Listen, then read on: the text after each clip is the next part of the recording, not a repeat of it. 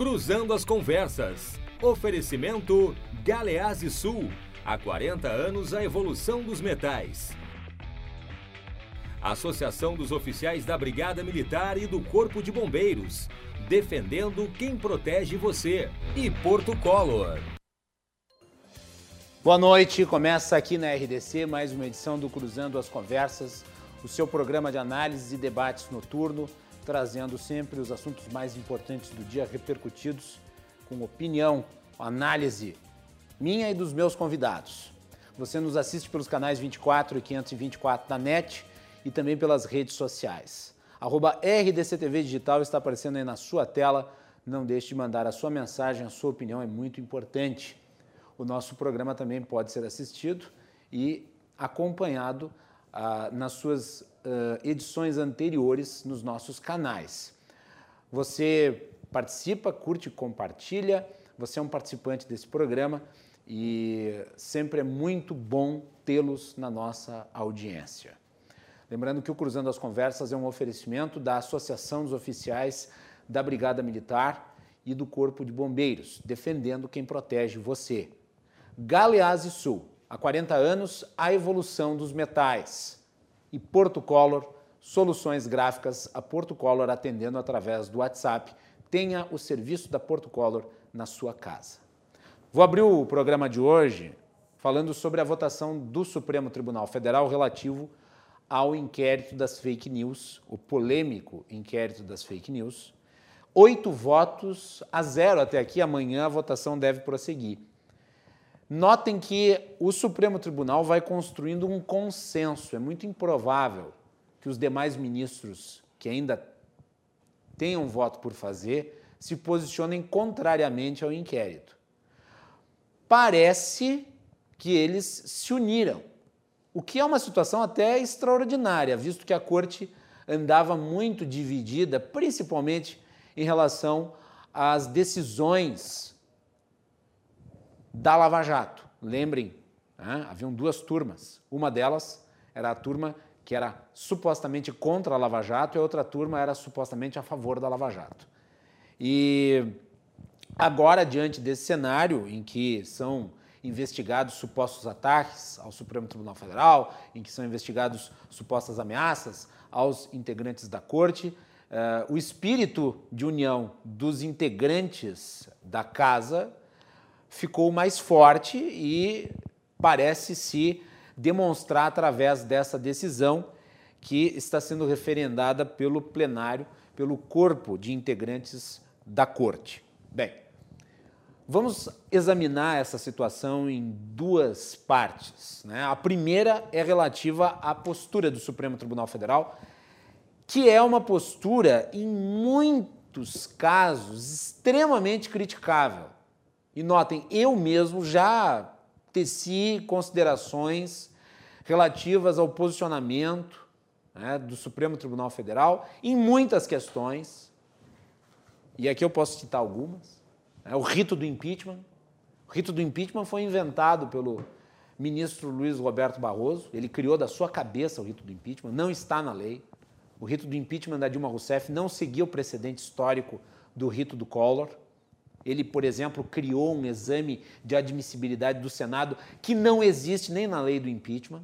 Isso foi tudo fruto do seu, da sua visão né, de como é que deveria ser o impeachment. Né? Eu critiquei aqui, uh, não no programa, mas em outros lugares, porque não trabalhava aqui, mas a decisão em relação à Raposa Serra do Sol, que trouxe instabilidade e insegurança jurídica para o norte do país e pobreza, diga-se de passagem.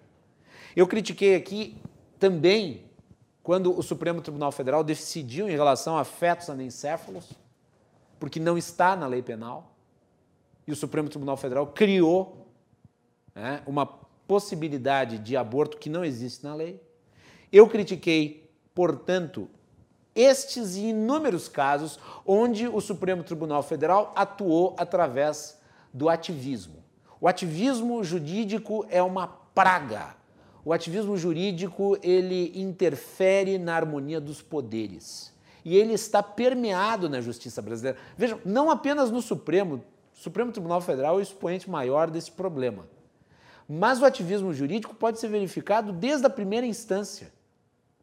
Aqui no Rio Grande do Sul, esse ano, quando o Tribunal de Justiça do Estado derrubou a votação da Assembleia Legislativa relativa ao uh, orçamento, eu critiquei, disse esse ativismo judicial. Porque o executivo mandou o orçamento, o legislativo aprovou o orçamento e ambos cumpriram seu papel. Como é que, de repente, numa canetada, um magistrado pode determinar que tudo aquilo não vale? É óbvio que vale. Entretanto, as coisas estão deste jeito. E, em parte, o Supremo Tribunal Federal se transformou nesse órgão ativista que ultrapassa suas competências, que atropela as suas próprias prerrogativas, vai muito além das suas sandálias, porque o Senado Federal nunca cumpriu com a sua função. Vejam, na organização, no sistema de freios e, de freios e contrapesos, é atribuição do Senado fiscalizar o Supremo Tribunal Federal. E o Senado nunca fez isso, muito pelo contrário.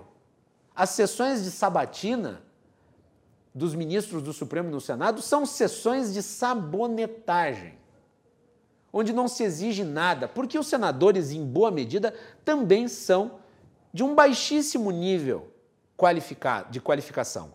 Poucos senadores né, operam dentro daquilo que se espera né, de um legislador. Uma parte considerável deles não sabem o que fazem. Então, imagina, vai questionar um ministro do Supremo Tribunal Federal ou alguém que é indicado para o cargo. E, obviamente, as indicações que foram sendo feitas ao Supremo por parte do Executivo foram perdendo a essência, que era, obviamente, o conhecimento jurídico, e passaram a compreender uma nova forma, que não deixa de ser uma espécie de corrupção da forma de indicação, que era pelo ativismo político. Então nós temos ali muitos integrantes do Supremo Tribunal Federal que pertenceram a governos, que pertenceram a partidos, que, eh, que deram assessoria jurídica, a, a, a, inclusive pessoas que foram condenadas pelo Supremo Tribunal Federal. Gilmar Mendes foi, eh, foi advogado-geral da União do governo Fernando Henrique. O Alexandre de Moraes foi ministro da Justiça do Temer e foi ministro da Segurança Pública do governo Alckmin. O Celso, o Marco Aurélio Melo foi é, é primo do, do, do, Fernando Collor de Mello que o indicou. O Dias Toffoli, presidente do Supremo, prestou assessoria jurídica para o PT. O Faquin fez campanha para Dilma Rousseff. E assim vai. E nós podemos mencionar outros, eu citei apenas alguns. Então, indicações políticas, e esse sistema foi copiado dos Estados Unidos, o sistema de indicação do presidente, só que com a diferença que aqui o Senado não funciona.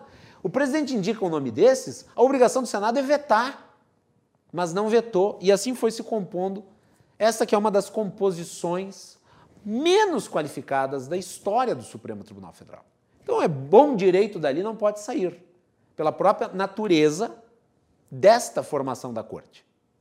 O que eu estou fazendo aqui, obviamente, é um exercício de crítica, ok?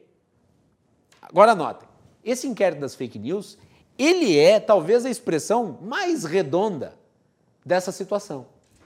Né? Porque nós temos aí um inquérito onde o Supremo Tribunal Federal investiga e julga, além de ser, obviamente, a vítima o que é uma coisa absolutamente maluca. Né? Ele detém todos os poderes, ele detém todas as prerrogativas e ainda é o alvo daquilo que está sendo investigado. Ou seja, o alvo dos ataques, o alvo das acusações, seja lá o que for, mas ele é aquele que está sendo alvo.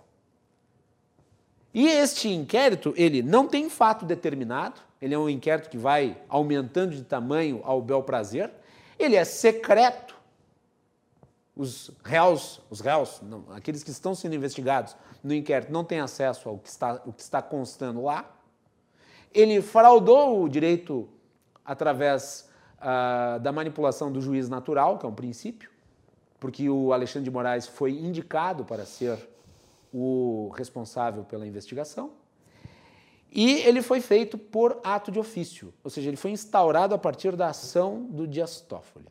E o Dias Toffoli determinou que Alexandre de Moraes seria o responsável pela investigação. Então há uma inúmera quantidade de fatos extraordinários, nebulosos, né, que permeiam esse processo todo.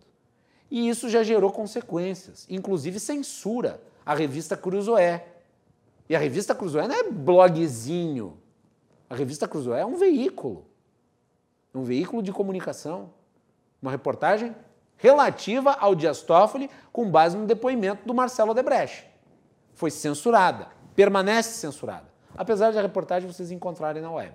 Por quê? Porque hoje na web se encontra de tudo, mesmo aquilo que foi censurado.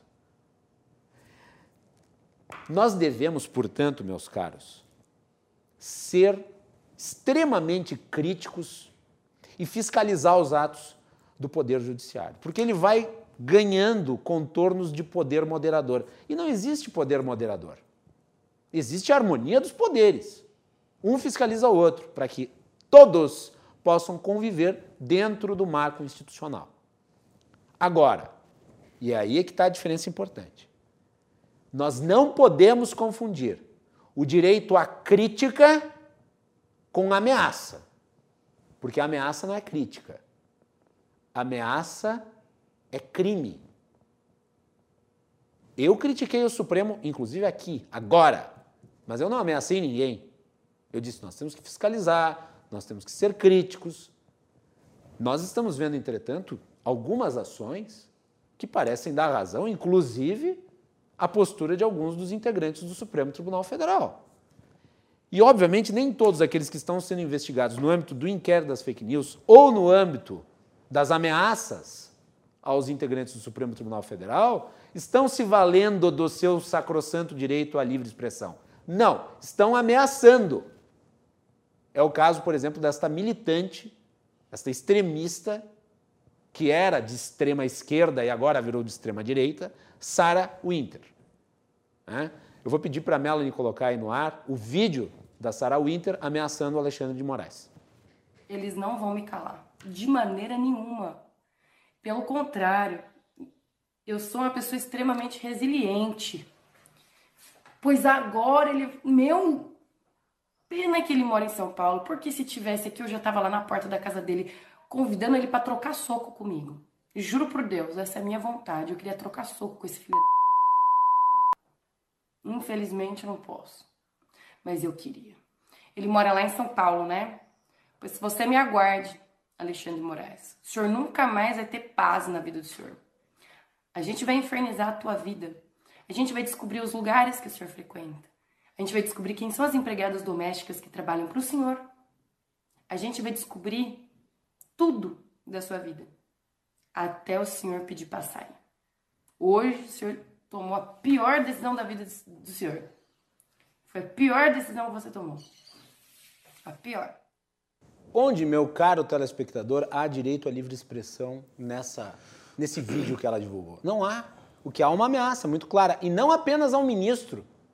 Veja, não apenas ao ministro, também às pessoas do seu convívio, incluindo as empregadas domésticas. O que, que as empregadas domésticas têm a ver com as decisões do ministro? Isso é uma ameaça. A ameaça é crime. E da mesma forma, nós vimos nesse final de semana fogos de artifício sendo jogados na direção do Supremo Tribunal Federal. Coloca as imagens no ar, Melanie, por favor. Não, esse é o vídeo da, da Sarah Winter. Colocar o vídeo do, dos fogos no Supremo.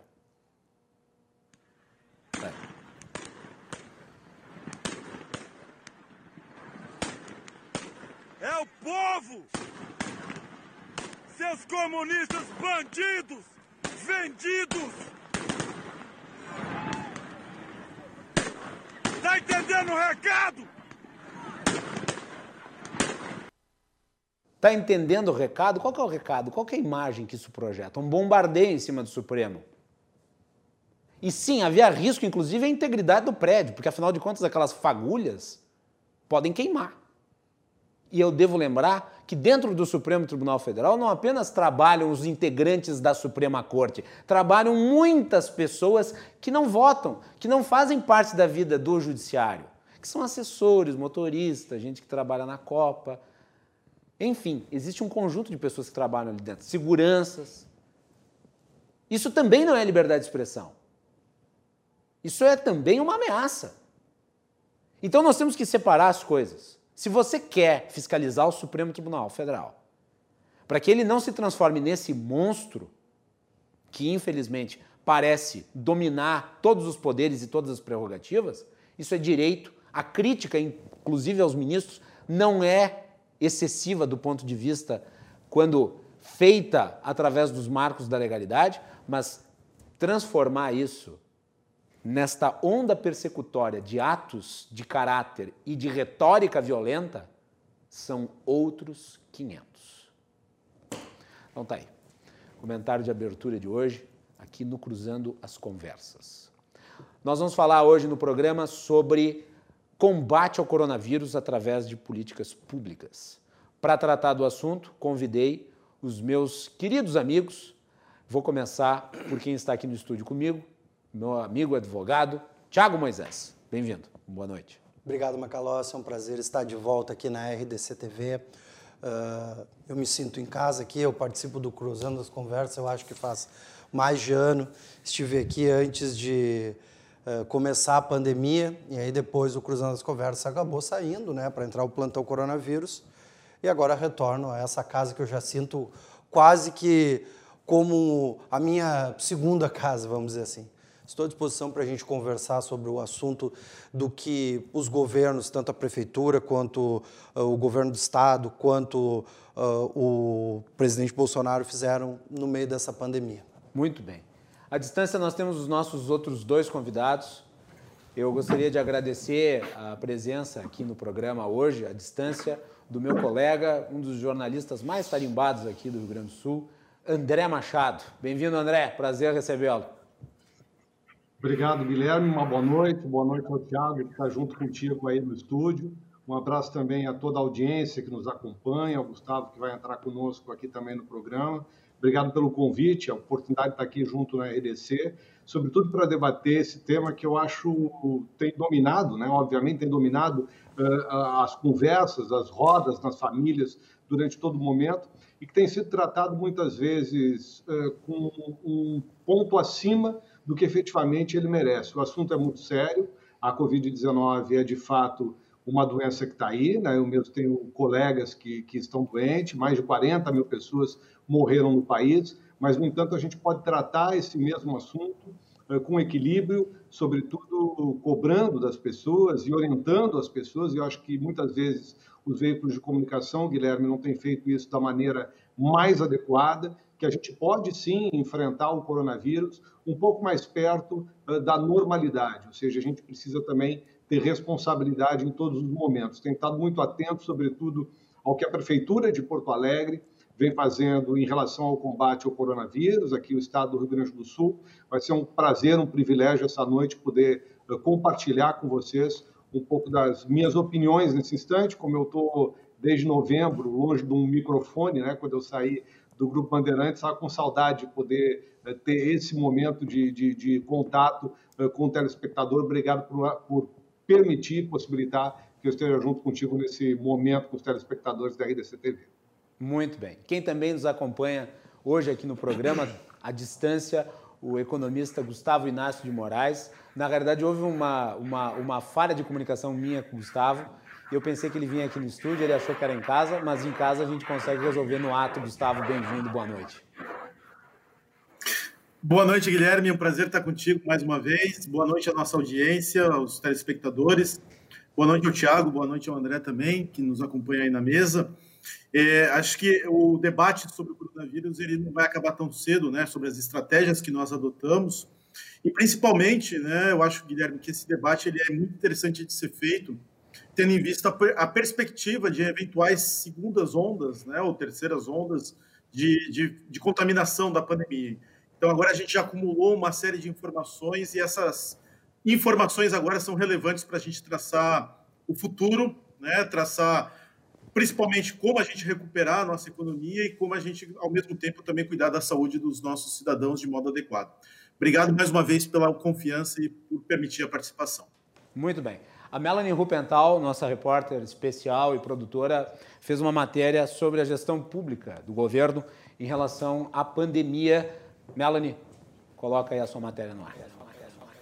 São pouco mais de três meses que a Organização Mundial de Saúde declarou oficialmente o estado de pandemia pelo novo coronavírus, para alguns tardiamente. Fato é que diversas regiões já apresentavam um sinal de alerta grave antes do anúncio. Em todo esse tempo, governos e autoridades tiveram que remanejar seus esforços para o combate do vírus, preservação da economia e das vidas. Entre esse caminho, erros e acertos foram cometidos em todo o mundo, mas o nosso recorte que nós fazemos aqui agora se trata do Brasil. Embora tenha críticas quanto à execução posterior, a grande agilidade do governo federal em aprovar e sancionar o auxílio emergencial para grupos mais afetados economicamente pela pandemia é um triunfo do governo no fim das contas. Além disso, ainda no âmbito financeiro, o governo federal trabalhou para incentivar um crédito especial de mais de 15 bilhões destinados a microempresas e empresas de pequeno porte.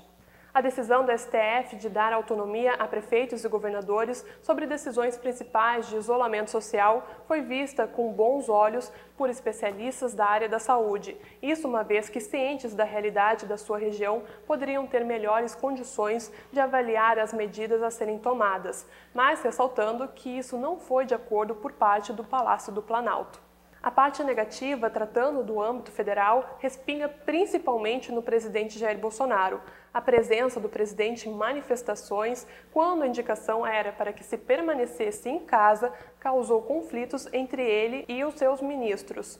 Nesse cenário de discordância e troca-troca dessa posição, aconteceu três vezes durante a pandemia e agora segue com o general de forma interina na frente da pasta. O Ministério da Saúde recentemente havia modificado a forma de conceder as informações no seu boletim, que retirava importantes informações como o número de casos totais. Após severas críticas, acabaram recuando e trazendo o modelo anterior de volta. Falas que minimizaram a gravidade da pandemia e de mortes decorrentes dela foram rechaçadas pela opinião pública. As trapalhadas e confrontos políticos com adversários em meio à crise sanitária que estamos vivendo agora deixou o governo em uma posição difícil. Algumas ações do governo federal ainda se encontram em um campo de disputa de narrativa meio nebuloso como a aproximação recente com o Centrão e também a distribuição de cargos, que, para os críticos, é uma medida da velha política e, para os seus apoiadores, é necessário para se ter governabilidade.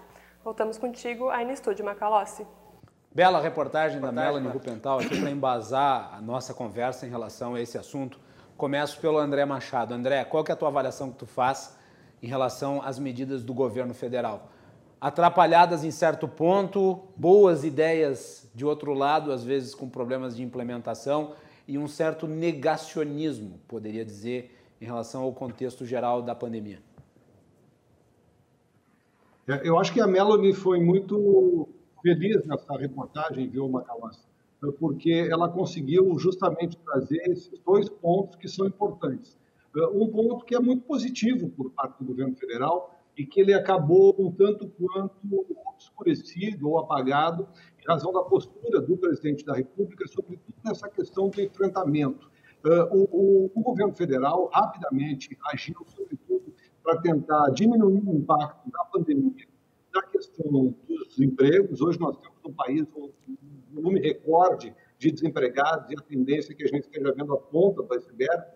O doutor Gustavo, que é, que é economista, poder falar muito melhor sobre isso do que eu, mas nós vamos ter um, um aumento muito grande, sobretudo, da miséria. Agora a gente tem muita gente no seguro-desemprego, que vai acabar lá no segundo semestre, e nós vamos enfrentar uma séria dificuldade econômica de sobrevivência das pessoas em todo o país. O governo agiu dessa maneira, conseguiu alcançar um socorro emergencial àqueles que mais precisavam, também de forma rápida, está agora estendendo esse socorro, vai liberar uma parcela do FGTS significativo, vai atingir muitos trabalhadores, pessoas que têm contas ativas ou inativas, que vão poder ter acesso a esse recurso ou para pagar contas imediatamente, ou sacar de acordo com uma data, tudo isso é positivo, por mais que seja insuficiente. Eh, essa questão da pandemia, por ser ela ainda muito nova para todos nós, ela é coberta de erros e acertos.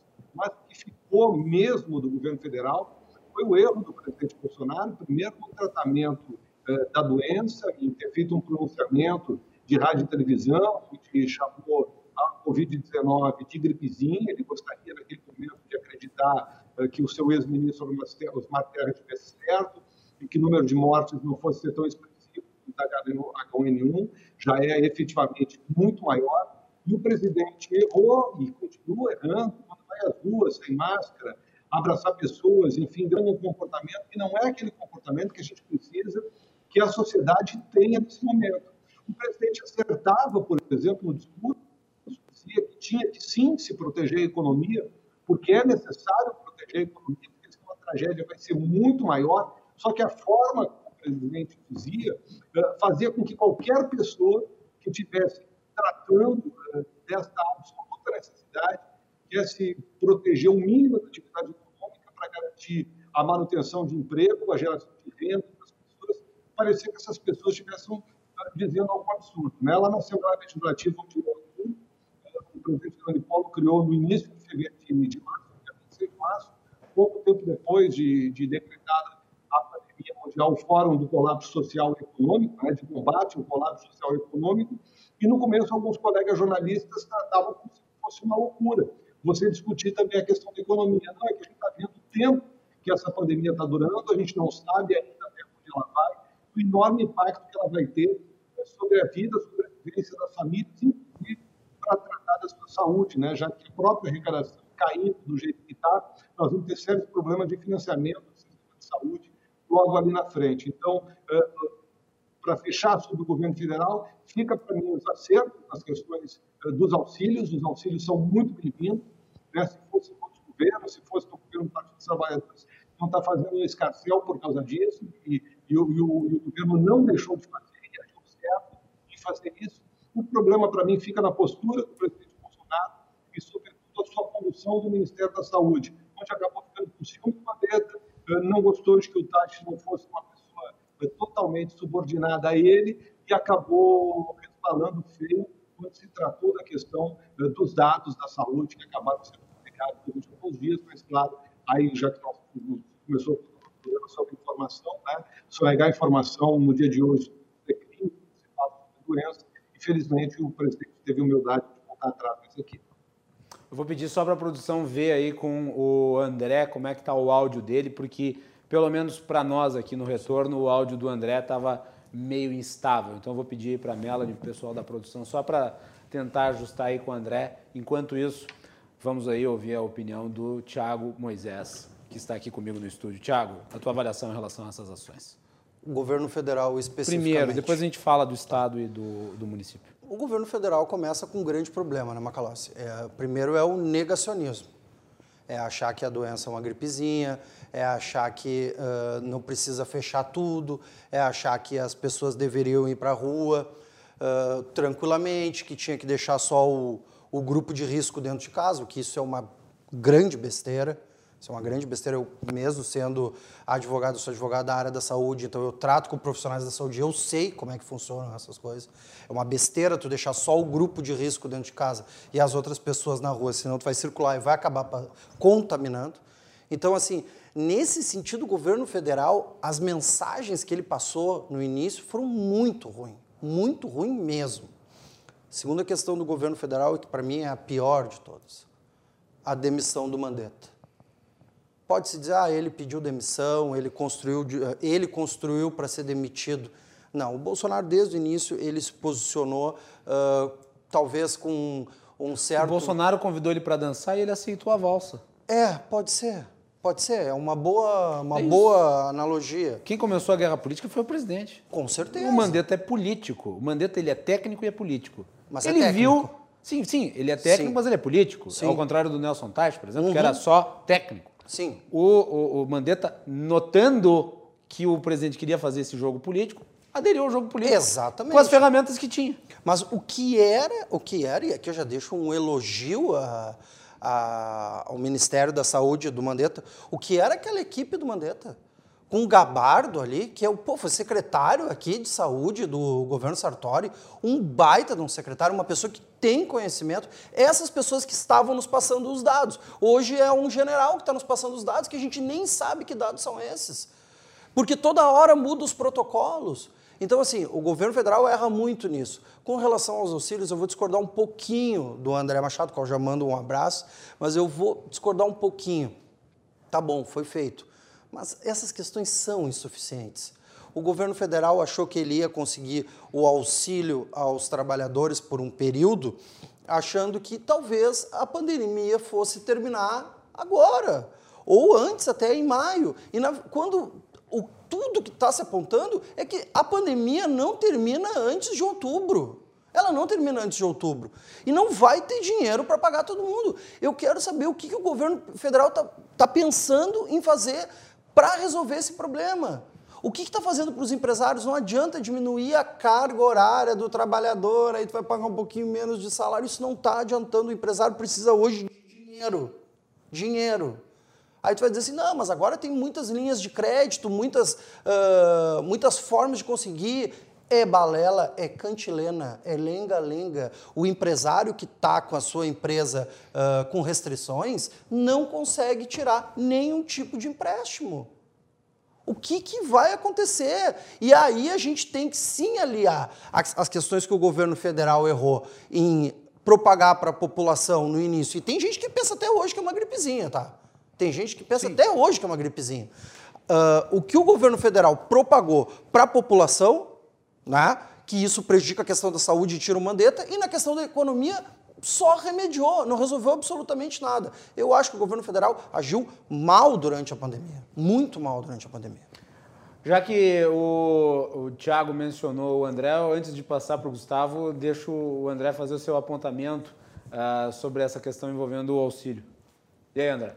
Não, mas não chega a ser um, um contraponto, que o Tiago disse, não, não, não, não chega a, a, atacar o que eu estava colocando. Eu concordo com ele, sim, tem muita coisa a ser feita. Agora, como o, o próprio Tiago disse, eh, se imaginou que fosse uma questão de três meses. Muitos de nós imaginávamos que era uma questão de três meses. A gente acreditava que o pico da doença ia ser em abril, maio. Nós estamos quase chegando em julho e não temos ainda esse pico aqui no Brasil, aqui no Rio Grande do Sul. Né? Tem muita coisa para ser feita, sim, e os efeitos dessa pandemia vão, vão, vão, vão perdurar conosco aí por, por muito tempo. Não tem nenhuma discordância, não, Tiago. Acho que é, é complementar aí teu posicionamento. Quer dizer que sim, a arrancada é boa, mas o próprio governo agora está tá derrapando nisso, né? Porque uh, lançou aqueles 600 reais, já está querendo uh, reduzir o valor, mas está tendo que abrir outras frentes. Acho que pegou todo mundo com calça na mão. E é claro que é verdade. Ainda um outro problema que teve que o governo negou, o presidente negava a pandemia no início. Né? O que se mostra é que a sua equipe, pelo menos aqueles responsáveis pela área da fazenda e aqueles responsáveis pela área da saúde, na época o Mandetta, não negavam, tanto que, que os auxílios vieram e o Mandetta acabou indo embora porque nunca, uh, nunca concordou com o presidente Jair Bolsonaro nesse processo. Mas não, não, não é direito de resposta, não, viu, Guilherme? Gustavo Inácio de Moraes, a tua avaliação sobre as ações do governo. Pois não, Guilherme. Na verdade, eu acho que o, governo federal, né, além dessa postura negacionista que já foi apontada, ele também falhou né, né na, na, no que diz respeito à cobertura geral da pandemia e da recepção da pandemia no Brasil, se é que podemos dizer assim. Porque nós tivemos né, atividade econômica é, a pleno, em pleno carnaval. Né? E hoje os infectologistas, eles, por exemplo, comprovam que o vírus, né, e pelo menos três cepas do vírus, né, três, três variações genéticas do vírus, puderam ser espalhadas ao longo das datas contidas entre 22 e 27 de fevereiro. Veja você, né, Guilherme? O governo federal ele foi super cuidadoso quando ele repatriou os brasileiros que estavam em Wuhan. Né? A gente enviou um avião, inclusive repatriamos cidadãos de outros países, cidadãos da Polônia, cidadãos é, da China. Que, Viu, é, Gustavo, diante do caos, diante do caos que está aqui no Brasil, eu acho que esses cidadãos eles gostariam de ter ficado por lá. Justo, eles correm mais risco talvez aqui no Brasil do que o certamente. E, e, veja que na, naquela ocasião, esses cidadãos, quando chegaram no Brasil, eles ficaram 14 dias em quarentena, uma quarentena que foi feita no interior do estado de Goiás, já que eles desceram na base aérea de Brasília. Né? Se, se eu não estou enganado, até na base aérea de Anápolis. Esse cuidado a gente não teve com os visitantes estrangeiros quando a pandemia já tinha um pico né, nos, nos principais países europeus, especialmente a Itália. E nós tivemos carnaval ao longo do mês de fevereiro, né, as datas contidas entre 22 e 27 de fevereiro, que hoje os infectologistas apontam como decisivas. E nós tivemos, inclusive, em Porto Alegre, um carnaval que foi uma semana após a pandemia, ou desculpa, a data do carnaval. Então, é, a gente nota, na realidade, que houve todo um, um, um, um, desprezo né, por, por, pela, pelas primeiras ondas da pandemia, que hoje repercute na atividade econômica. Se hoje a gente tem que manter medidas de distanciamento social ou medidas de restrição às atividades econômicas, nós podemos até comentá-las, né? Uhum. a gente tem algumas críticas a essas medidas, mas se essas medidas hoje elas estão né, é, de alguma forma justificadas pela cautela, deve-se ao fato de que governo federal e governos estaduais, na ocasião de fevereiro, final de fevereiro e início de março, não tiveram essa cautela. Ou seja, né, os governos eles tiveram uma atitude muito reativa, ao invés de terem uma atitude é, é, de prevenção, né? como é natural, aliás, em, em grande parte das políticas.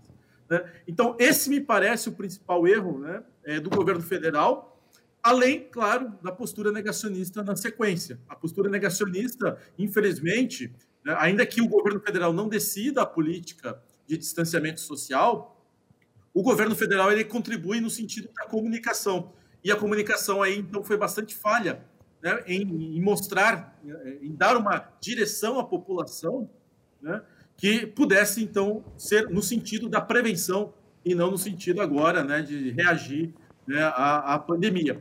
Então, é, é, isso foi bastante falho. No quesito econômico, né, já que houve a polêmica em torno do auxílio emergencial, né? É, é, eu então, acho importante. Estão falando que o auxílio que... emergencial poderá ser ampliado por mais um período. Ele será ampliado, ele será ampliado, né, Guilherme? A tendência é essa. E, na verdade, quando a gente fala da ampliação do auxílio emergencial, a gente está falando da subsistência das pessoas. A gente não está falando aqui de poder de consumo. Né? É, não, não vai, não, a gente não vai imaginar que com 1.200 reais ou com 600 reais, né, são as faixas de recebimento do auxílio emergencial, a gente vai estimular a economia. A gente vai evitar que as pessoas caiam numa pobreza extrema, sobretudo aqueles que têm emprego informal, né? E, e, e, isso vai ser né, uma poupança, na realidade, que vai ser consumida né, é, com subsistência, com evitar que as pessoas caiam em pobreza extrema. Nesse aspecto, né, eu acho que é importante aquilo que o Tiago falou, que os programas de auxílios a empresas, eles têm sido apenas perfumaria, eles têm sido apenas anunciados e eles não estão sendo efetivos, especialmente naquilo que se refere né, aos bancos públicos, por exemplo, do Rio Grande do Sul. Você anuncia programas, mas a efetividade desses programas ela não se vê né, junto aos pequenos e médios empreendedores.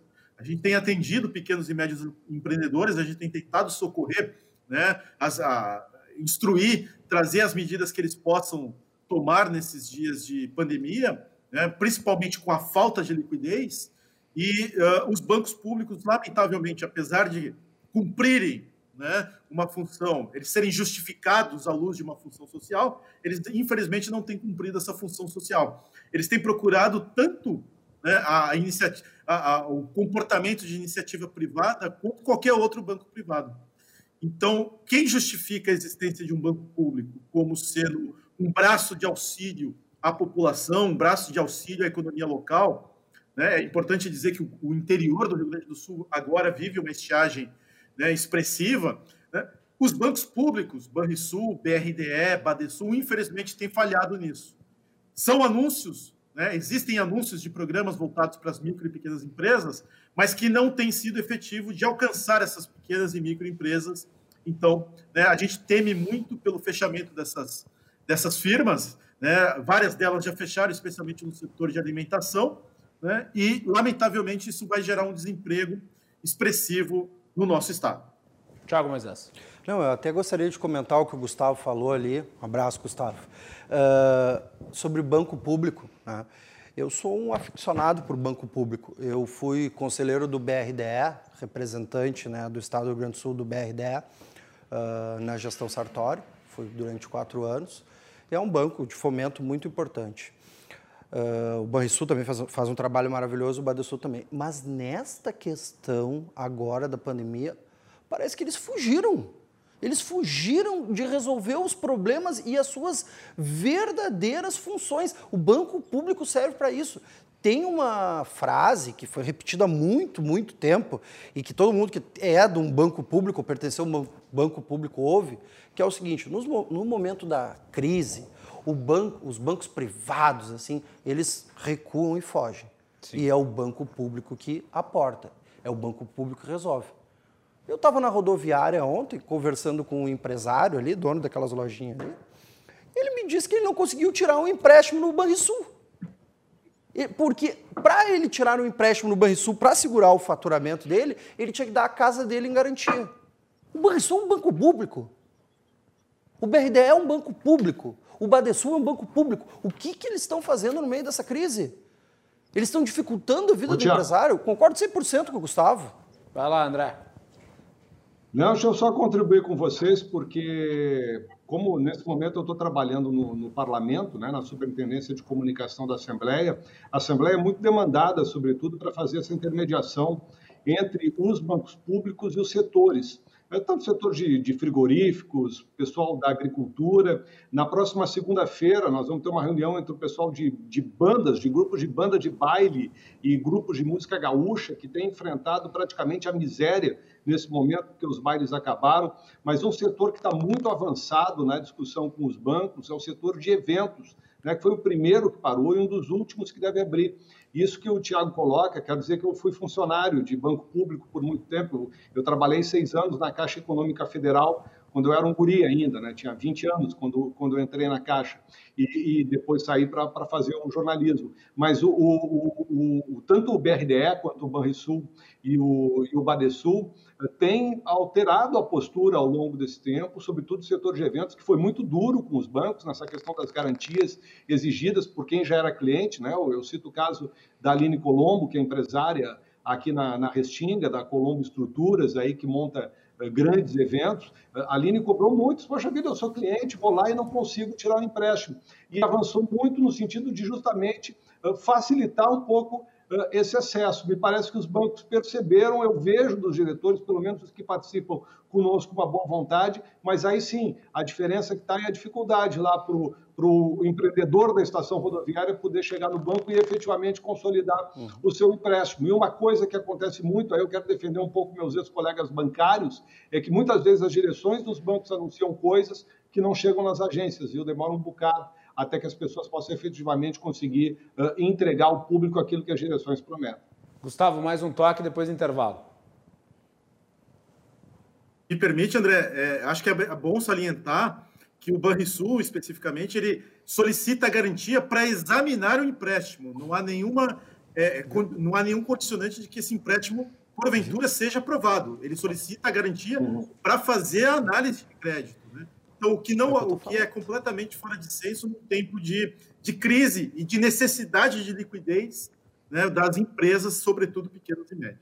Muito bem. Nós vamos fazer um intervalo e, na sequência, nós voltamos para discutir as ações aqui no estado do Rio Grande do Sul e também na Prefeitura de Porto Alegre. No programa de hoje, estamos recebendo aqui no estúdio Tiago Moisés, advogado, e por videoconferência, os nossos convidados são o economista Gustavo Inácio de Moraes e o jornalista André Machado. Voltamos depois do intervalo.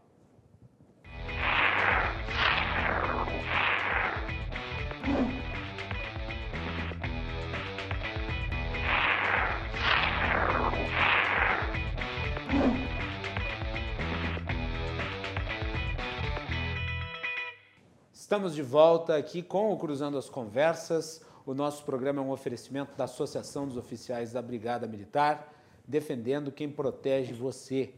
Galeazzi Sul, há 40 anos, a evolução dos metais. E Porto Color, soluções gráficas, a Porto Color atendendo através do WhatsApp, tem o serviço da Porto Color na sua casa. O nosso programa pode ser assistido de segunda a sexta, a partir das 22h15 aqui na RDC e pelos canais 24, 524 da Claro Net TV e arroba RDCTV Digital nas redes sociais, é só procurar. E você também pode assistir as edições anteriores do nosso programa. Na edição de hoje temos André Machado, jornalista, Gustavo Inácio Moraes, economista, e Tiago Moisés, advogado. Vamos falar um pouco aí sobre as ações do governo do estado. Recentemente nós tivemos uma polêmica envolvendo a mudança de bandeiras e causou uma enorme comoção, principalmente nos setores econômicos e até mesmo alguns prefeitos uh, anunciaram que não cumpririam a determinação do governo estadual. Uh, o governador Eduardo Leite vinha sendo bastante elogiado aí por ter criado esse modelo de distanciamento social controlado, mas essa sua mudança súbita de critérios na semana passada parece que tirou um pouco do brilho, do prestígio, do consenso relativo a esse modelo. Eu gostaria da avaliação dos meus convidados a respeito disso. Eu começo pelo Gustavo Inácio de Moraes. Vai lá, Gustavo. Pois não, Guilherme. Na verdade, eu acho que esse modelo que foi criado, né, ele já foi decorrente de uma pressão anterior, porque se nós recordarmos, ainda no mês de março, né, em primeiras semanas de abril, o modelo de distanciamento social foi adotado de forma homogênea em todo o território do Rio Grande do Sul. Né? Constatado que o território do Rio Grande do Sul, um território que é do tamanho da Itália, né, é, guarda proporções com países né, grandes, considerados grandes em contexto europeu, por exemplo, né, é, é, tinha uma distribuição heterogênea em termos de, do espraiamento do vírus, do espraiamento né, dos casos mais graves da doença. Então, adotou-se o sistema de bandeiras, adotou-se a classificação por macro-regiões, né, o que vem né, a colaborar né, com, com, principalmente as regiões que estão sendo, estavam sendo mais cuidadosas. Mas como nós sabíamos, né, o espalhamento do vírus ele começa pela exposição internacional. Nesse sentido, Porto Alegre era uma cidade do Rio Grande do Sul que era mais exposta à circulação do vírus, pelo menos no, no início da sua, no início da trajetória da pandemia, e né, na sequência ele se espalharia tanto para as zonas periféricas das principais cidades quanto para os pequenos municípios. Eu acho que aqui, né, é, Guilherme, tem um problema bastante sério que a gente pode apontar e que pode levar de ensinamento para futuras situações, né? que é o fato de que nós achatamos a curva, nós fizemos o processo de distanciamento social né, com vistas a preparar o sistema de saúde, ou pelo menos buscar atenuar a pressão sobre o sistema de saúde, para que então houvesse a retomada das atividades, ainda que houvesse com cautela, ainda que houvesse com procedimentos, ainda que houvesse né, com os protocolos de segurança. Até porque, independente da posição que você tem em relação ao distanciamento social, eu sou a favor, não há como manter uma quarentena por seis meses. É impossível. Pois é. é eu acho que esse é o ponto. Nós fizemos o distanciamento social essencialmente para preparar o sistema de saúde, para adequar o sistema de saúde a situação da pandemia e a pressão que ela faz sobre a demanda, né? sobre a, no, né, no caso, a oferta de leitos existentes é, dentro do Rio Grande do Sul.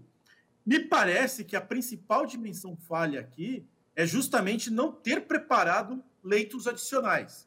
Você tem até o caso lá de novos 10 leitos é, na região da Serra Gaúcha, 10 leitos de UTI foram, foram disponibilizados em Caxias, foram disponibilizados outros leitos aí pelo interior, mas você não teve o preparo de uma grande quantidade de leitos. Porque o que, que acontece? Quando você prepara, de repente, um hospital de campanha, é óbvio que você não vai conseguir tratar com a mesma eficiência num hospital de campanha de doentes, né, é, ou de afetados pelo vírus que, que precisem de uma UTI, que, que exijam um tratamento cuidadoso. Mas você vai conseguir fazer que no hospital de campanha sejam atendidos outras morbidades. Né? Principalmente agora no inverno, surgem problemas respiratórios que um hospital de campanha, né, de forma provisória, pode atender, diminuindo a pressão sobre UTIs, diminuindo a pressão sobre leitos, que são os leitos tradicionais, os leitos permanentes. Então, Guilherme, eu penso que esse foi o principal é, é, a principal falha aí na estratégia. Você conseguiu estabelecer o distanciamento social, você conseguiu estabelecer até, penso eu, uma consciência na população a respeito da gravidade do problema, que é correto, mas você não preparou o sistema de saúde né, para esse enfrentamento. Ou seja, todo Quando mundo fez a sua parte, menos o Estado. É um pouco isso, né? Inclusive, a gente teve, né, Guilherme, é, é, como eu citei aqui, o caso de, do estabelecimento, né, da oferta adicional de 10 leitos de UTI na Serra Gaúcha, por exemplo, e a gente teve aqui na região metropolitana a única, o único aumento de oferta de leitos feito pela iniciativa privada, né, um consórcio de empresas privadas que estabeleceu um, um hospital em tempo recorde. Então, veja, é, esse foi a principal falha. Nós achatamos a curva, mas o sentido de achatar a curva era preparar o sistema de saúde. Estruturas provisórias dariam conta? Talvez dessem conta, não do coronavírus, não dos pacientes de Covid, mas dariam conta das outras morbidades. Isso diminuiria a pressão sobre o sistema de saúde, permitiria que nós voltássemos às nossas atividades econômicas com mais, né, é, é, com mais ligeireza e pudéssemos, então, estabelecer um ritmo de atividade econômica. Claro, não no mesmo nível de fevereiro, de janeiro de 2020, mas ao menos nós pudéssemos estabelecer rapidamente né, a confiança do público e a circulação da atividade econômica. Então, me parece que aí foi né, uma das principais falhas, além daquela apontada no primeiro bloco relativa ao socorro né, a micro e pequenas empresas. André Machado. Eu estou acompanhando, Guilherme. O Gustavo já citou vários pontos aí, uh, onde efetivamente o governo do Estado uh, apresentou falhas, sobretudo nessa questão de preparar os locais. Vou citar um ponto positivo, mas não para ser poliana aqui, mas só para destacar, me parece que o governo trabalha bem com a questão da transparência dos dados. Pelo menos eles estão disponíveis, o governo conseguiu montar um site muito adequado, a gente tem informação em tempo real. Estou vendo que aqui agora, às 23 horas e 5 minutos do dia 17, tem 76% de ocupação em UTI em Porto Alegre. Desses pacientes, só 14% são confirmados com Covid-19 e por aí vai. E a gente tem um desenho de um quadro bastante preocupante para os próximos dias para a região metropolitana, já disse o governador Eduardo Leite, uh, disse também o, o, prefeito Nelson Marquesan. Aliás, Porto Alegre é um caso à parte, depois gostaria de, de, de falar bastante, se fosse possível, ou um pouco mais sobre essa questão. Mas para ficar no governo do Estado, para atender teu pedido. Eu fiquei um pouco preocupado nessa semana com o vai e vem do governador Eduardo Leite. Né? Um, vejo um ponto positivo e um ponto muito negativo nesse processo. Primeiro, eh, porque as regras do jogo foram mudadas no meio do caminho. Esse sistema de bandeiras eh, vermelhas, amarelas, laranjas, eh, ele, ele é importante, ele nos deu uma sinalização. Se dividiu o Estado, mas é um Estado muito desigual. Uma coisa é que a região metropolitana, onde os municípios são colados, outra coisa é a região da fronteira, onde você tem 150, 200 quilômetros entre um município e outro. Ou seja, aqui circula muito mais quando você tem o Transurb conectando as cidades do que é, relativo a São Gabriel, Alegrete, Rosário, Quaraí, enfim, que uhum. tem eh, distâncias enormes. Pois bem, mudou os dados no sábado, elevou quatro regiões para a bandeira amarela, os prefeitos gritaram muito, duas delas, pra, levou quatro regiões para a bandeira vermelha, os prefeitos gritaram, duas delas voltaram para a bandeira, bandeira laranja. Por que, que eu gostei disso? Bom, os prefeitos foram, mostraram dados ao governador e o governador analisou diante dos dados. Ele disse que só agiria eh, de forma científica em cima de dados e viu: os nossos dados estão errados, então eu vou eh, refazer esses dados. Que bom, o governador está ouvindo, tem diálogo. Não é todo líder político que tem diálogo nesse momento. Alguns, inclusive, fingem ter. O governador tem, ou pelo menos eh, tenta demonstrar que tem. Agora, o que me preocupa nisso é o seguinte: na sexta, no sábado, quando foi anunciada a bandeira vermelha dessas regiões, houve um pânico nesse, nesses lugares que depois foram revertidos, como é o caso de Santa Maria e da região de, de Santo Ângelo. E as pessoas ficaram mais preocupadas, tiveram uh, o, o, seu comportamento, poxa, vira na região agora é vermelha. O comércio começa a querer saber como é que vai se reposicionar, porque uh, quando as empresas conseguem trabalhar, elas precisam se ajustar em termos de pessoal, de estoques, especialmente no ramo de alimentação. E, e aí o que acontece? Ah, bom, vai fechar. Aí vem os prefeitos, mostram que está errado, não, não vai fechar. Então, o que, que, me preocupa? O que me preocupa nesse ponto é: será que aqueles dados estavam certos? Será que a gente não corre o risco de incorrer num erro? Será então que aquelas outras regiões, onde parece estar tudo bem, de fato possam ter algum problema? Ah, ah, você, quando falava com o Gustavo, Guilherme, uma hora você disse assim: ah, quer dizer que todo mundo fez certo, ah, menos o governo. Eu acho, sabe, Guilherme, que eu coloco como principal é o nosso comportamento. Né? Você fala que acredita em distanciamento social, eu também uhum. acredito, mas com a atividade econômica funcionando. Eu estou aqui em casa hoje, eu não estou no estúdio, porque eu tive um colega confirmado com Covid-19. Eu fiz o exame, enquanto eu não tiver o resultado do meu exame, eu não vou circular, nem de máscara, nem de álcool gel, mas eu ando de máscara e álcool gel o tempo inteiro. Eu não me concentro, eu não vou para a praça, eu não vou para parque, mesmo que o prefeito insista em manter parques e praças abertas, eu não vou para o shopping passear, mas talvez eu vá para o shopping para comprar alguma coisa que eu efetivamente precise. Então, o comportamento das pessoas, para mim, tem falhado muito nesse momento. O que se viu hoje no centro de Porto Alegre, especialmente na Praça Otávio Rocha, é um claro exemplo de que a população não entendeu. E a Prefeitura da capital também não entendeu, porque ontem foi fechar a loja Marisa, porque estava aberta na, na Rua da Praia com grande estardalhaço, e hoje deixou um brique acontecer na Praça Otávio Rocha, como deixa a Orla superlotar todo final de semana. Aliás, a cena horrorosa, né? O vídeo foi lamentável, o vídeo da, da Prefeitura aí com o fechamento da loja. Não, sabe que tem mais nesse vídeo que me chama a atenção, Guilherme? Se você puder prestar atenção, o, os fiscais da Romu, que são agentes que estão lá cumprindo uma tarefa, eles andam pela Rua da Praia e os camelôs estão trabalhando livremente. E eles vão lá e entram na loja e fecham a loja, como se a loja fosse um foco de Covid. Porque esta questão que o prefeito colocou, esse valor uh, financeiro de faturamento, para decidir como fecha-se, o que, que fecha, o que abre, não para em pé. As lojas do Boticário dos shoppings estão fechadas, porque o faturamento da rede é grande. Mas por que, que a loja do Boticário tem que não estar há, fechada? Não há, não há critério científico nisso. Isso foi uma escolha política. Não há critério. Estúpido. Não existe relação nenhuma Estúpido entre faturamento e, uh, e, e, e capacidade de atendimento. Porque a capacidade de atendimento determina se você vai ter ali acumulação de pessoas ou não. Não tem relação nenhuma. Uma loja, eu fui, uma loja pequena pode, inclusive, ser um foco muito pior eh, de, de, distribuição, de, de, contaminação, se ela não for bem cuidada. E geralmente essas grandes lojas que faturam muito são as que mais cuidados têm. Ou seja, esse critério foi um não critério, né? mas eu sei que daqui a pouco é que a gente vai falar mais de Porto Alegre. Tiago. Não dá para entrar em Porto Alegre. Pode ainda. entrar. Pode já entrar, podemos entrar? entrar já não, entrar. sobre o leite lá, até eu lá. só vou dar uma passadinha pelo leite, então, e vamos falar de Porto Alegre. Toca tá?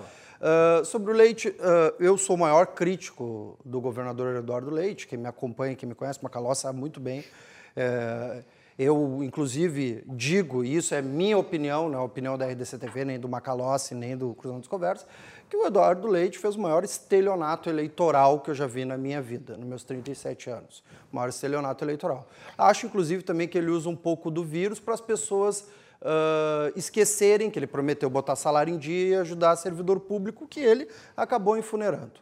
Bom, mas em relação ao Covid, ele tomou atitudes melhores que o Bolsonaro e que o Marquesan ele tomou algumas atitudes boas. Mas aí não dá pra, também não dá para ser considerado elogio, porque pior talvez fosse difícil. Né? É, é.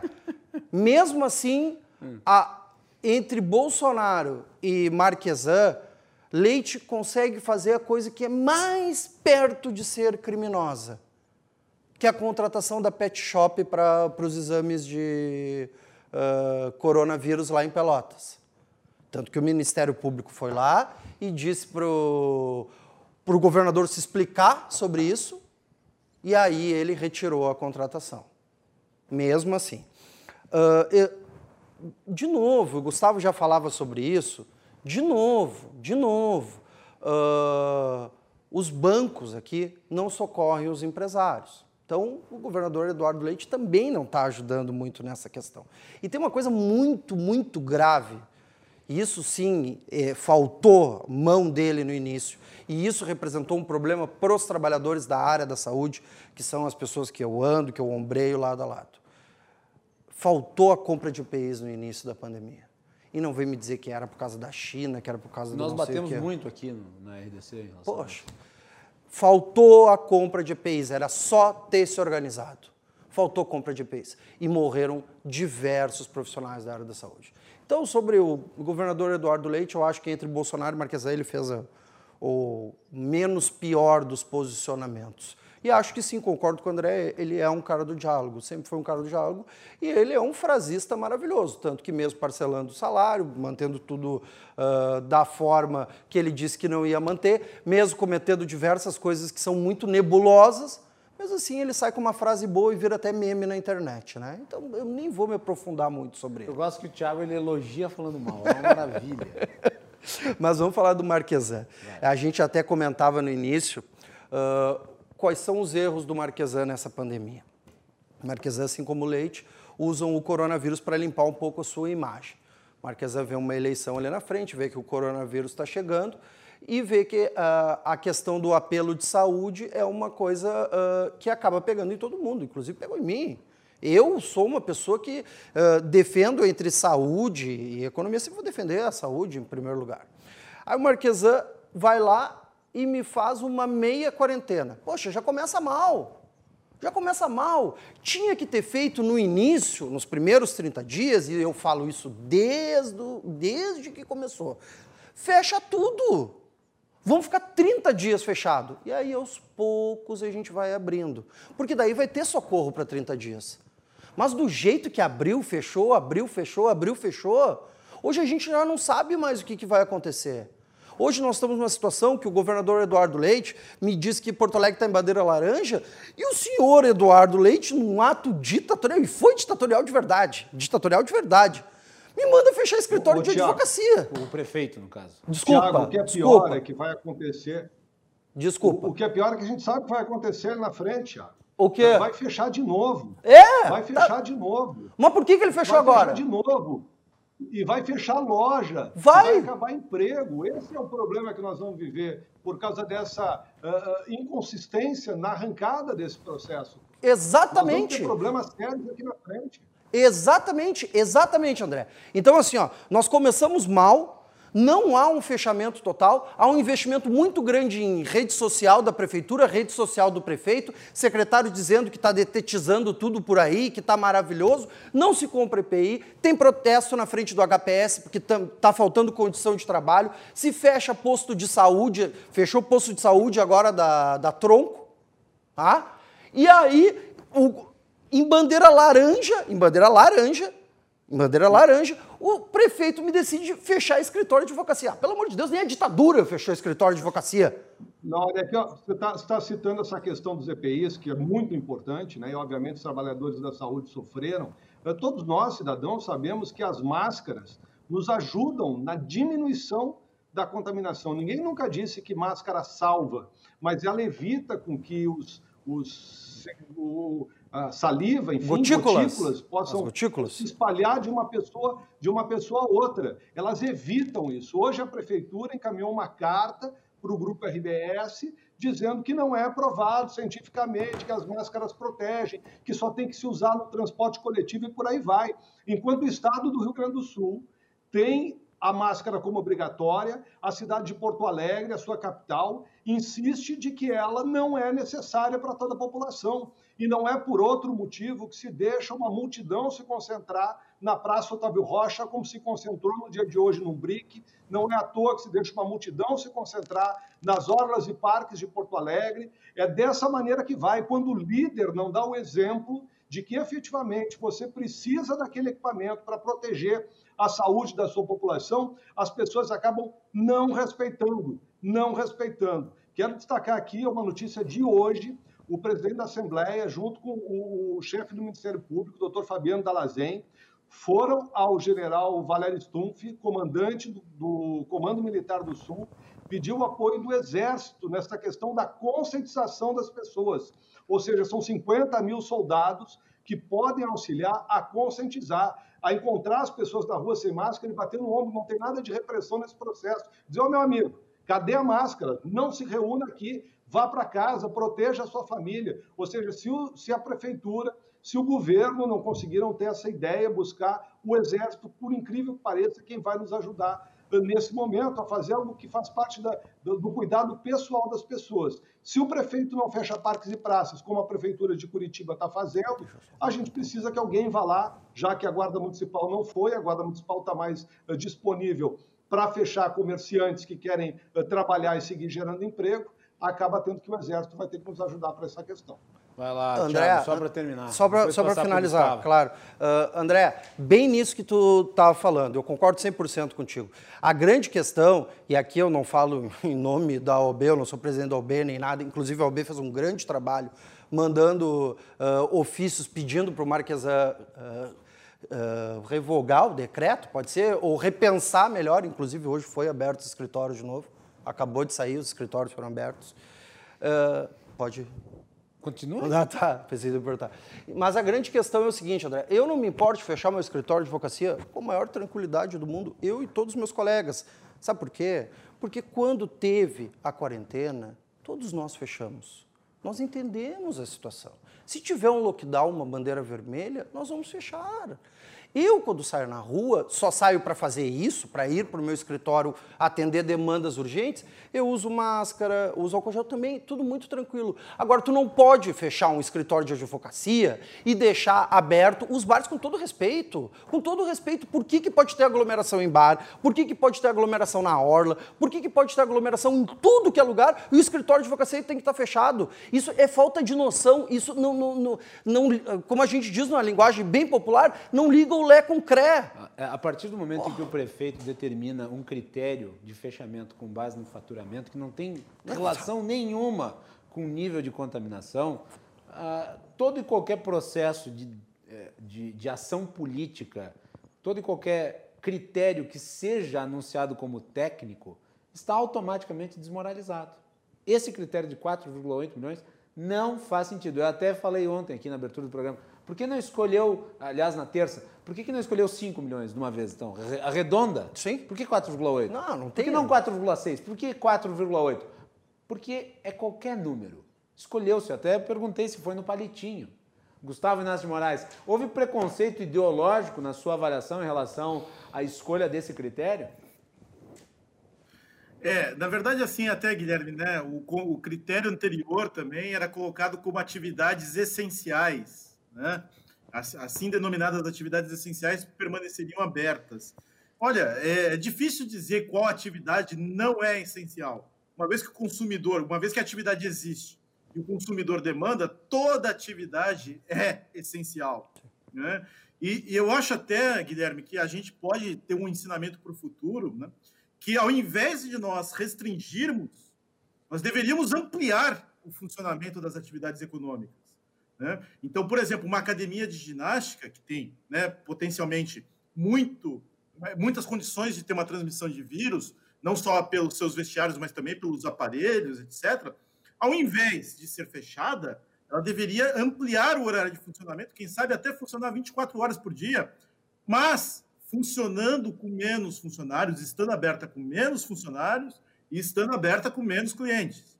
Mas ampliar, ao invés de restringir, né, o, o funcionamento dessa, dessa atividade. Porque, por exemplo, o supermercado, para mim a maior estupidez que tem é determinar um horário de, de funcionamento mais curto para supermercado, onde todas as pessoas vão, naquele horário mais curto vai ter mais gente.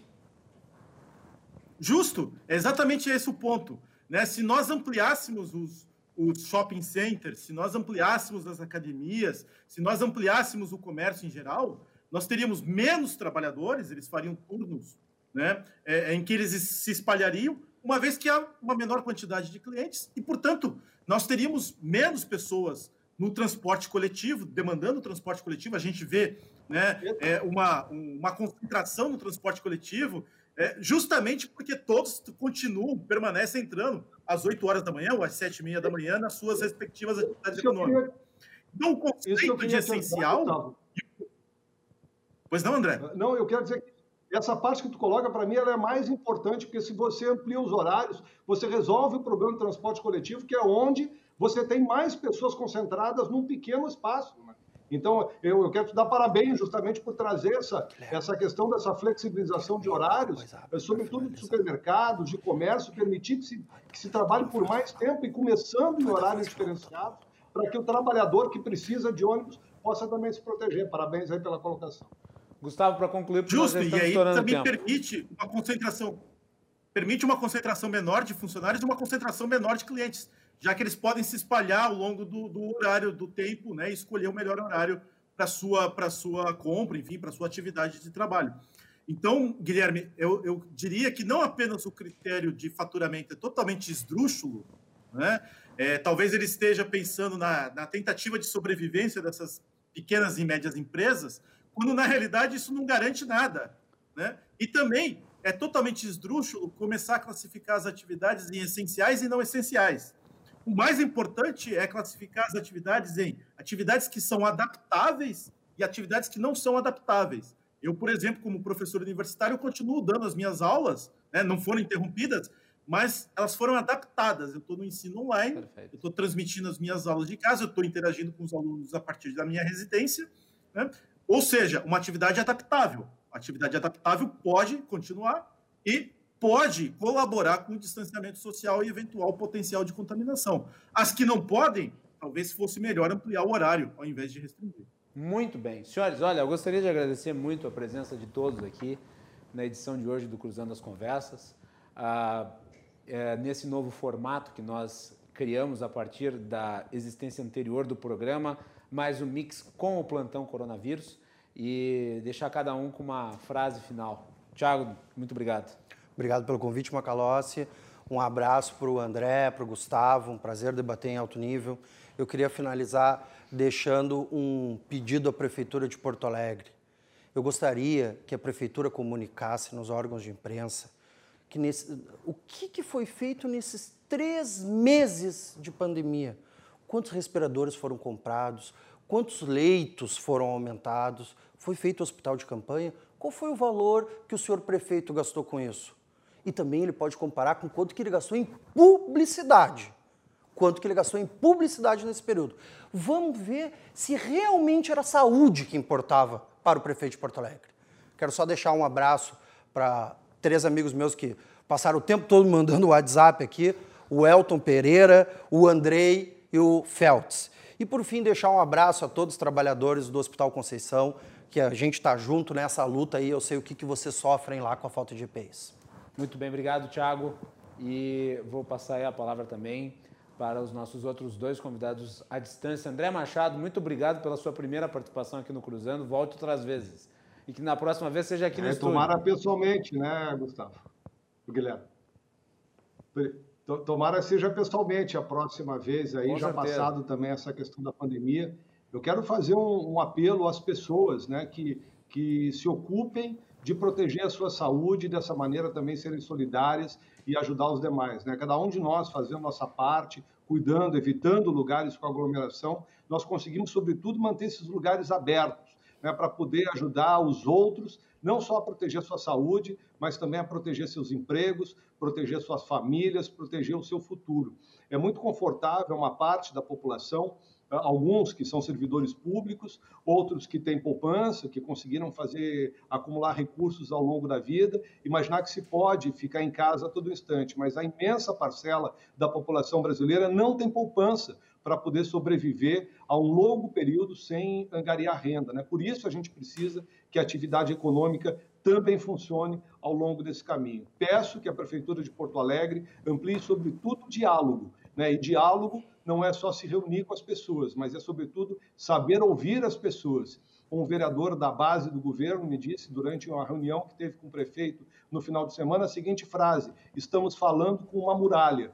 Não adianta, a gente precisa ser permeável, saber ouvir. Se não sabe ouvir, fica muito difícil de conseguir compreender aquele real anseio da comunidade. Muitas vezes até se pode razão, se ter razão, mas é importante que a gente também seja capaz de convencer o outro que a razão está do, nosso, tá do nosso lado, que isso ilumine um pouco os nossos governantes nesse momento difícil, sobretudo quando nós temos aí no horizonte uma perspectiva de aumento de casos aqui em Porto Alegre, na região metropolitana, e talvez um momento muito difícil para todos nós cidadãos. Obrigado pela oportunidade, Macalossi, obrigado pela companhia do Tiago, do Gustavo, foi um prazer estar aqui com vocês essa noite. Muito bem, espero que o exame lá saia tranquilo, que não tenha tido nada.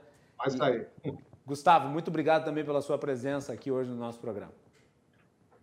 Imagina, Guilherme, eu, eu que agradeço a confiança, obrigado a participação também do André, do Thiago, que colaboraram aí com o debate. Né?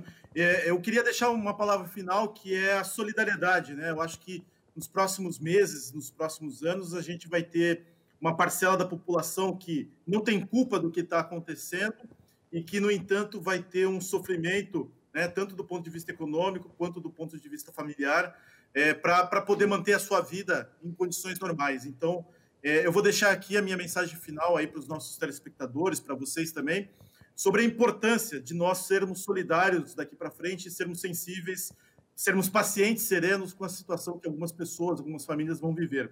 Né? É, é, a gente não, não dá para imaginar que o governo vai conseguir, o governo não tem recursos suficientes para conseguir atender toda a parcela da população informal ou toda a parcela da população que vai precisar de cuidado, não, não apenas médico, mas um cuidado também econômico e cuidado mental. Então, é, é, é uma hora importante para a gente demonstrar né, a nossa sensibilidade e, e, mais do que isso, sermos realmente efetivos na superação dessas dificuldades que ainda estão por vir. Muito bem. Muito obrigado, Gustavo. Muito obrigado, André. Muito obrigado, Thiago. Comentário aqui do César Cruz. Covid está inscrito na Receita Federal. É, é isso aí. Voltamos na sequência.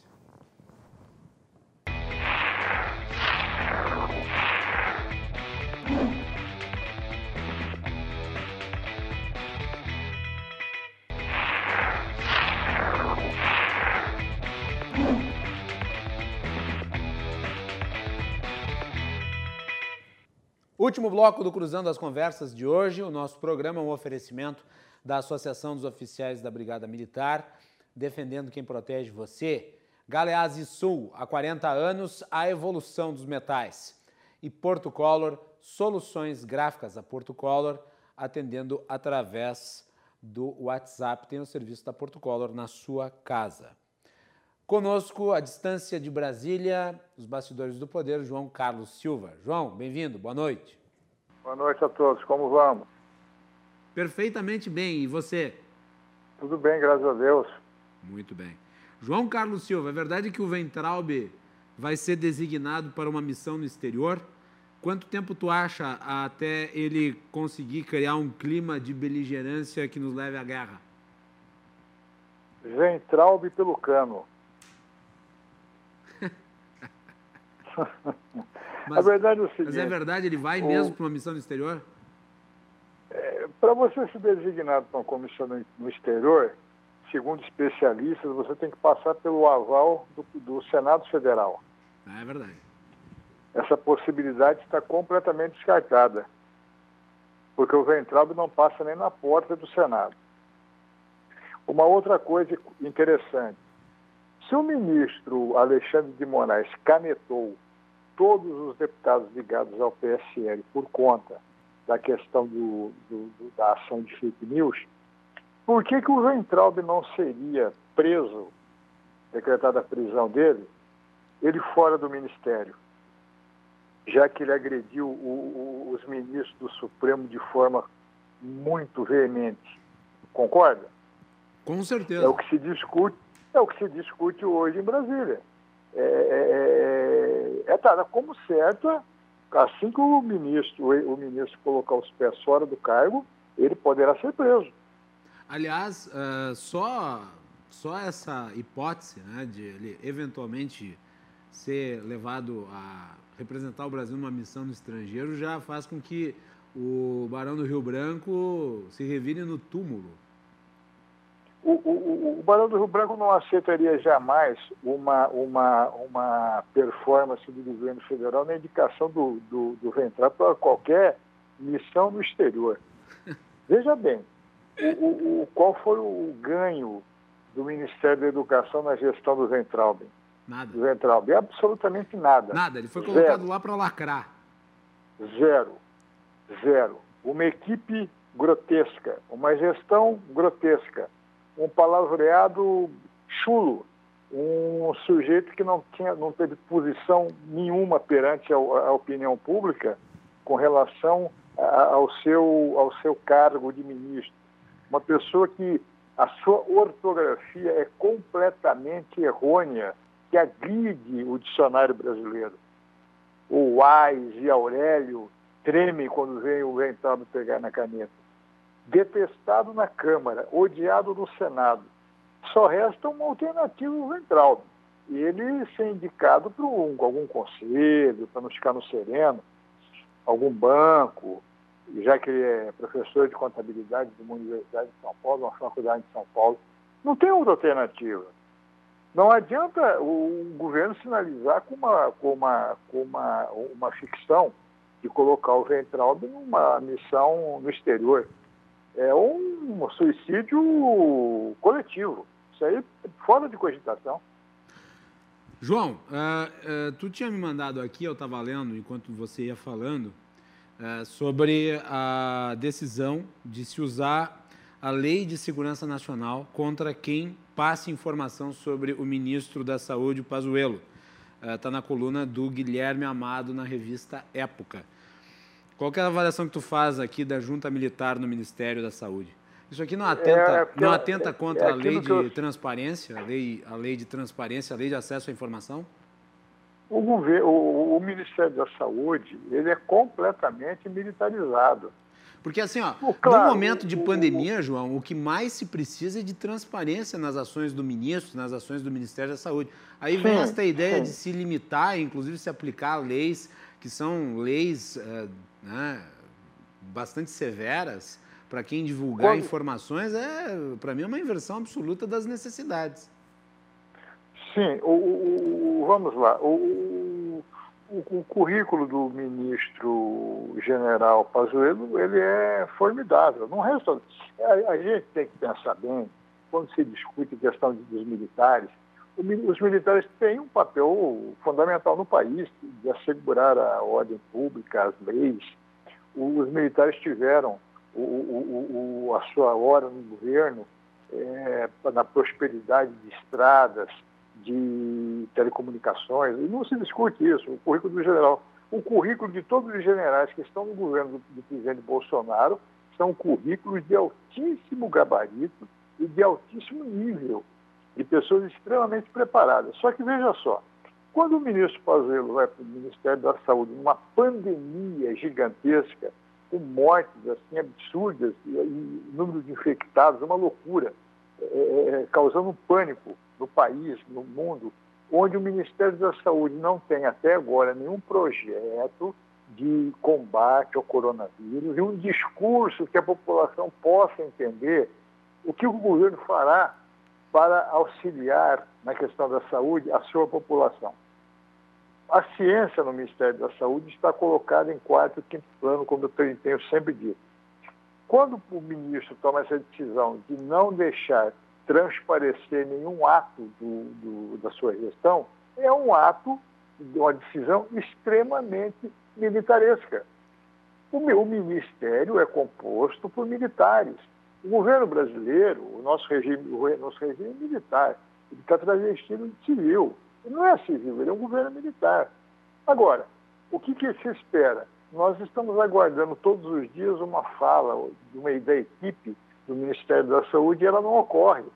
Esse é o problema. A dificuldade de você saber as ações do Ministério tem causado um transtorno gigante no, no, no país. Que começou com o negócio Já... da contagem dos contaminados e mortos, né? Provavelmente essa, essa ideia de se aplicar a Lei de Segurança Nacional uh, em relação às informações de atividades do ministro vai ser contestada. Vai ser aquele jogo, aquele puxa-estica de quem tem mais poder, o judiciário, o legislativo e o executivo. Esse é o problema. Nós temos assim mais de mil é, é, novas mortes de coronavírus no segundo dia consecutivo no país é, é, é, um, é uma coisa muito, muito triste, é uma coisa é, de se lamentar. Agora, o que, que você espera do, do, do, do executivo? Uma linha de combate ao, à, à pandemia com propostas, com, com projetos, com, com, com, reflexões, com decisões que venham acalmar a população e dotar a saúde de um, de um mecanismo com que todas as pessoas tenham a segurança de que, se pegarem o vírus, terão o, o auxílio necessário nos hospitais, na rede pública de saúde, no, no, nos, nos, hospitais de campanha, no, nas UTIs. Muito bem. João, muito obrigado pela sua participação hoje aqui no nosso programa. Amanhã vamos falar, vou deixar para amanhã, porque eu abri o programa com isso. A votação do inquérito das fake news está 8 a 0 no Supremo, me parece que haverá consenso na matéria, mas eu acho que em boa medida essa união, eu queria só um toque teu nisso, rapidinho, a união dos ministros em torno desse tema é em virtude também do ataque a que está submetida a Suprema Corte, né? Porque não era uma corte totalmente unida, haviam grupos dentro da corte. O, o, que, o que a gente, nós estamos vendo, hoje o ministro das Comunicações, que tomou posse, Fábio Faria, deputado muito prestigiado no Congresso, o discurso dele, um discurso de paz, um discurso sereno, de união de todos os poderes das pessoas, para acabar com essa briga desnecessária de rua, se você é contra ou a favor, se você sai com a roupa com uma cor diferente, você apanha, você é agredido. Não tem necessidade disso. A gente está acompanhando também em São Paulo, no Rio de Janeiro, é, é crimes assim, é, é, sem necessidade nenhuma. Você vê aí a questão do, do, do, dos respiradores, um volume absurdo de, de, de, de assalto ao cofre, aos cofres públicos. Quer dizer, são, são coisas assim que o país não precisa disso.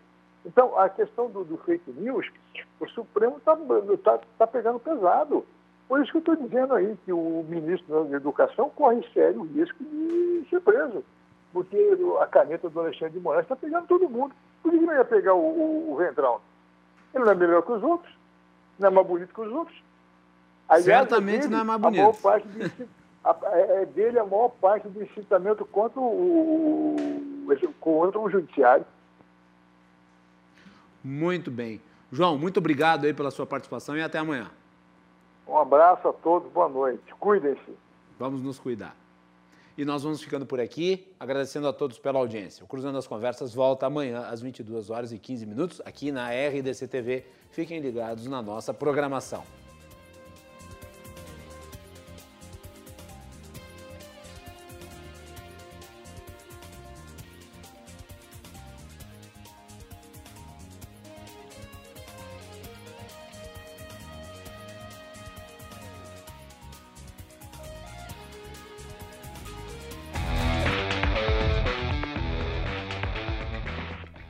Cruzando as Conversas. Oferecimento Galeazzi Sul. Há 40 anos a evolução dos metais. Associação dos Oficiais da Brigada Militar e do Corpo de Bombeiros. Defendendo quem protege você. E Porto Color.